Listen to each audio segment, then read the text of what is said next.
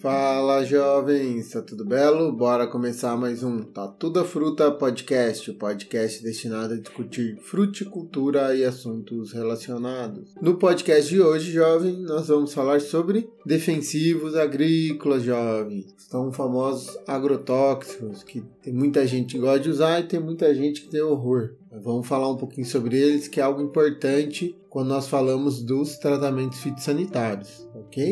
Então, o que são os defensivos fitossanitários? São produtos que nós utilizamos como ferramentas. Nós já falamos do manejo integrado de pragas, então o controle químico, o uso de defensivos é uma das estratégias. E são produtos, né? São produtos que a gente fala que são de origem fitossanitária, que eles podem ser químicos ou biológicos e são desenvolvidos para o controle de pragas, doenças ou plantas daninhas infestantes no nosso pomar, jovem, na nossa lavoura, né? Então a gente tem de entender, é por isso que o Tatu gosta muito mais do termo defensivo do que do termo agrotóxico, tá? Ou principalmente veneno. É feio falar isso aí. Magoa o produtinho. Que eles são uma estratégia, uma ferramenta. Nós temos de usar em algum momento para quem pratica agricultura integrada, produção integrada ou, ou, a dita convencional, né? Nós já tivemos alguns podcasts que discutimos isso aí, logo logo vai ter outro. O pessoal que faz orgânico e é certificado não tem condição de usar alguns, ok? Lembra que pode ser defensivo, produto biológico é considerado defensivo também, ok? E nós sempre temos algumas coisas importantes quando nós falamos do produto fitossanitário, do nosso defensivo. A gente tem sempre a relação dele, principalmente por conta da legislação brasileira, se atentar a duas coisas principais quando a gente pensa num defensivo.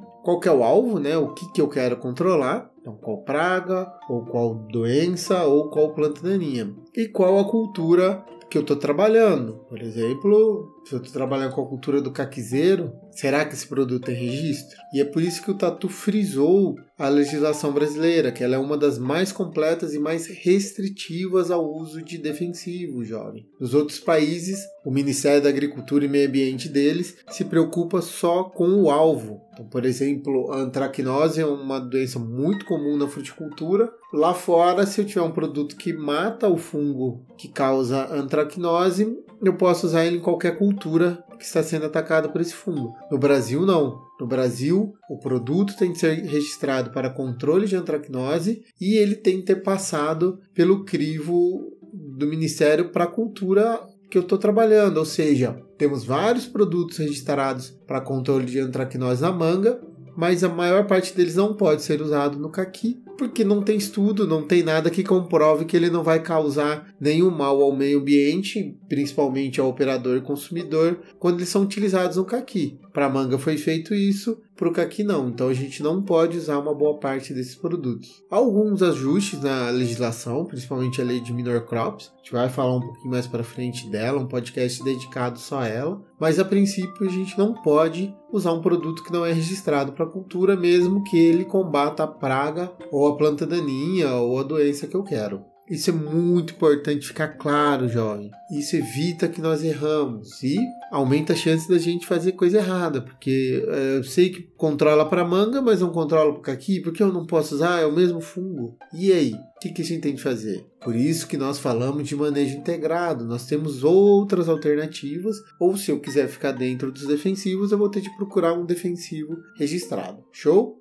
Vocês viram que eu frisei muito isso porque é importante um agrônomo não pode receitar um produto que não é registrado. Então, não é correto fazer isso, a gente tem que tomar muito cuidado. Estou frisando. Tem outros pontos dentro do produto fitossanitário que nós temos que tomar cuidado também, que são as condições que ele se degrada, né? A gente vai falar ali embaixo já já. Tem muito a ver com o produto, então temos de tomar cuidado. Se não tem registro, não usa, jovem. Bom, vamos voltar a falar um pouquinho do produto em si, e aí já já a gente fala de mais algumas condições de uso que são importantíssimas ali. Pode ser mais restritivo do que a gente já falou. Quando nós falamos em produtos fitossanitários, há várias formulações. Basicamente, a gente está falando em produtos gasosos, que são pouquíssimo utilizados no Brasil, e sinceramente não conheço nenhum, tá? Nunca, nunca utilizei. Produtos sólidos, há alguns, e produtos líquidos, que são os mais utilizados, principalmente por conta da nossa tecnologia de aplicação, nós usamos água como meio de dissolução e aplicação.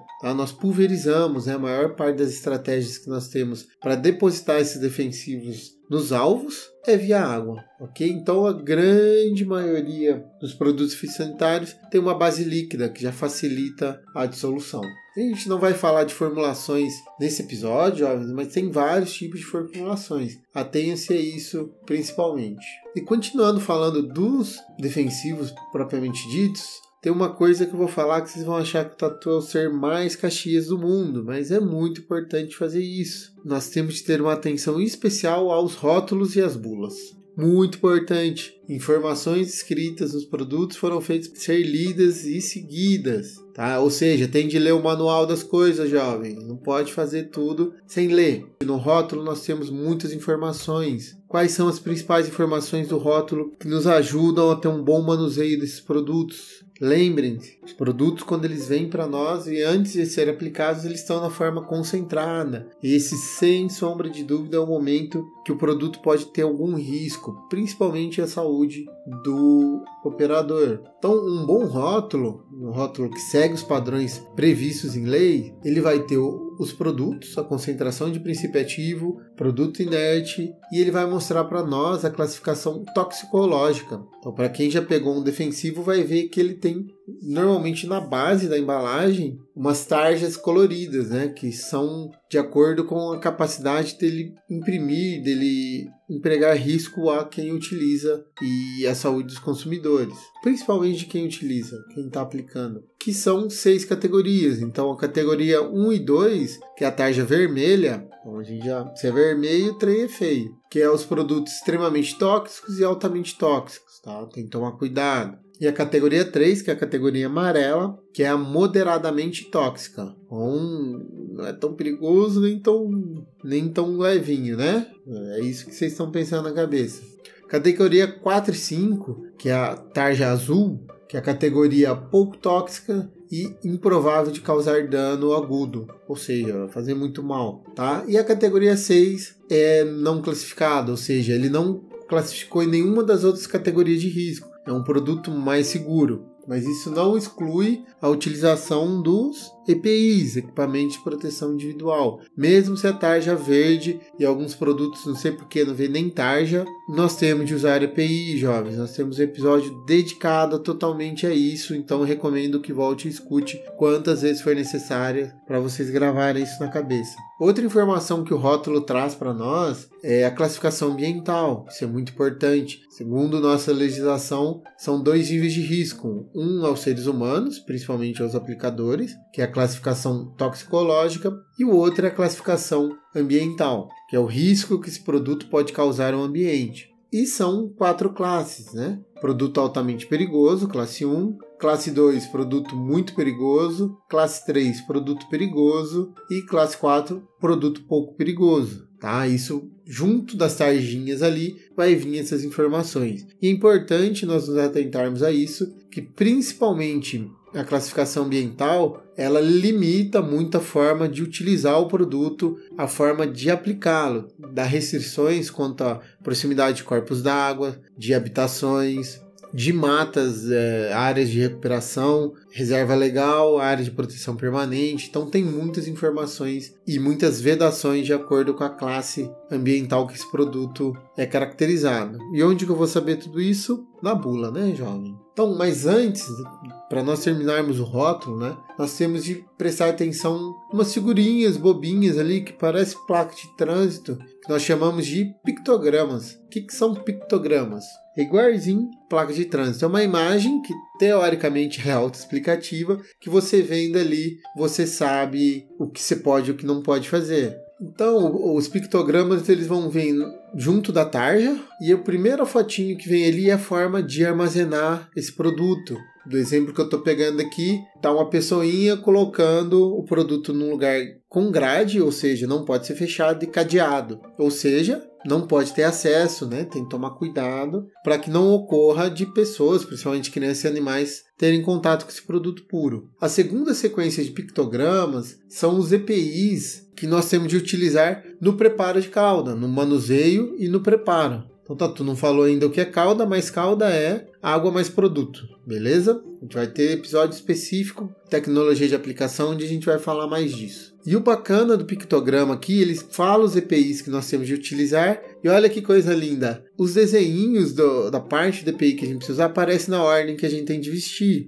Caso você não tenha decorado o episódio anterior, o produto dá as dicas para nós. Colocou isso, preparou o produto, vai aparecer a caveirinha de cuidado veneno. Todo produto fitossanitário tem isso, mesmo de tarja verde, ok? Então é importante a gente frisar para ressaltar que esse produto concentrado pode ser ou não perigoso. Passou a caveirinha, o primeiro pictograma que vai ter ali é a forma de aplicação. Então pode ser uma pessoa com uma bombinha costal aspergindo, né? Utilizando a aplicação via líquida. Se for um produto de pó, vai ser ele jogando pozinho, tá? Então vai mostrar a forma de aplicação. E depois vem mais uma sequência de EPIs, né? Que é os EPIs que nós temos de usar quando estamos aplicando. E novamente vem as ordens, jovem. Então vai colocar o jaleco, a bota, a máscara, a viseira, boné árabe, luva e assim vai. E por último, a forma de higienizar. Então, acabou de usar tudo, você tem de lavar a mão, seguir o protocolo todinho do episódio passado, beleza? Olha aí quanta informação que eu dei no rótulo para vocês, informação importante. Lá tem muito mais. Bom, peguei o rótulo, né? Olhei isso aí, né? Sempre checa se o produto veio lacrado, devidamente lacrado antes de armazenar. A gente vai pegar a bula. E a bula, ela é muito importante porque tirando essas informações que eu acabei de falar no rótulo, que se repetem na bula, ela traz outras informações como a forma de preparo da cauda, ela traz as informações de quais culturas são registradas e as doses recomendadas para essas culturas. Então, as doses dentro da, dessa faixa podem ser utilizadas com segurança, desde que nós sigamos as instruções contidas na bula. A bula traz outras informações importantes, como toxologia, caso ocorra alguma contaminação que você fazer, se você derrubar o produto no chão, como você neutraliza ele. É, caso você se contamine mesmo, tem as informações, lógico, sempre com essa, encaminha ao médico e tem as informações que o médico deve seguir com antídoto, com lavagem, o, o que o que precisar fazer para que a gente não sofra mais dano. Isso está tudo na bula, jovem. Então a bula nós temos duas funções, duas coisas. Primeiro é ler ela todinha, muito importante, e guardar ela. A bula sempre está junto do produto. Não pode tirar a bula para o operador não rasgar. Bula é importante, porque vai que acontece o um acidente, a gente precisa saber qual o produto, qual a bula que está lá qual o produto, qual a instrução e tá sem internet, no, no PA, sei lá onde, e aí, como que faz? Então a bula vai junto. Perfeito? Outras informações que a bula dá para nós é número de aplicações máximas por produto no ciclo, o tempo de reentrada na área, ou seja, eu apliquei o produto hoje, quanto tempo depois eu posso entrar com segurança na área, para que não corra risco de volatilização, de contaminação e essas coisas do tipo, que normalmente está entre 24 e 48 horas, jovem. E a outra informação importantíssima, que eu já dei a dica no começo do episódio, é o período de carência do produto. A partir da aplicação, quantos dias eu devo esperar para colher ou para consumir esse produto? Informação valiosíssima. Então, e é por isso que a legislação brasileira ela é tão restritiva, porque às vezes o tempo de segurança do produto pantraquinose na manga é diferente do caqui, são frutas diferentes. Por mais que esse, o, o, composto ativo vai estar, tá, na sua grande maioria, na casca, são frutas que têm metabolismo diferente. E ela vai dar também informações de controle de resistência, ou seja, como você faz para manejar a resistência das pragas e doenças. A gente sabe, se eu usar o mesmo produto sempre, eu estou acelerando a seleção natural. Esse produto vai ficar obsoleto, porque os fungos, pragas e, e vão evoluindo geneticamente e vão ficando resistentes a esse princípio ativo. Um grande exemplo que nós temos é a bulva resistente ao glifosato. Tá? O glifosato não faz mais nem cosquinha na buva. Por quê? Usamos só glifosato, a buva se selecionou e ficou resistente. E para pragas e doenças a gente tem esse mesmo problema. Tá? Então, quando o produtor fala, ah, antigamente esse produto era bom, agora é uma porcaria. Porcaria é o manejo que ele faz, porque usou a vida inteira o mesmo produto, uma hora ele selecionou um super fungo, beleza? Então são informações importantíssimas que estão lá. Então a bula dá dicas de princípio ativo, dicas de intervalo de, de entrada, a forma de aplicar, volume de cauda, mais um monte de informação que ajuda a gente ter um manejo bom e uma eficácia desses princípios ativos. Tranquilo, jovem? Então, em termos de produto sanitário, é muito importante nós atentarmos a isso. Tem formulações diferentes, tem usos diferentes desses produtos, mas a princípio, se a gente aprender a ler rótulo e ler bula e seguir as instruções, a gente tem sucesso. Caso ainda você não comprou o produto e quer saber mais dele, o Ministério da Agricultura disponibiliza um site que tem todas essas informações. É o banco de dados que a gente tem, ele chama Agrofit. Eu vou colocar o link na descrição do episódio. E é um banco de dados que ele é atualizado com grande frequência e a gente consegue pegar qualquer informação de produtos registrados para culturas e vice-versa, tá? Então, às vezes você não precisa adquirir o produto para ter acesso à bula, mesmo porque também no site das empresas a gente acha isso. Mas o Agrofit vai ter tudo bonitinho. E o que está lá é o que está em vigência hoje, de acordo com as leis do nosso país. Tranquilo? Então, jovem, era isso que eu queria falar de produtos fitossanitários. A gente vai evoluir um pouquinho no tema ao longo dos episódios. No mais, pedir para você ajudar a compartilhar esse episódio com os coleguinhas. Nas nossas redes sociais também há muito conteúdo sendo difundido lá no âmbito de fruticultura. Beleza? Um abraço e até semana que vem.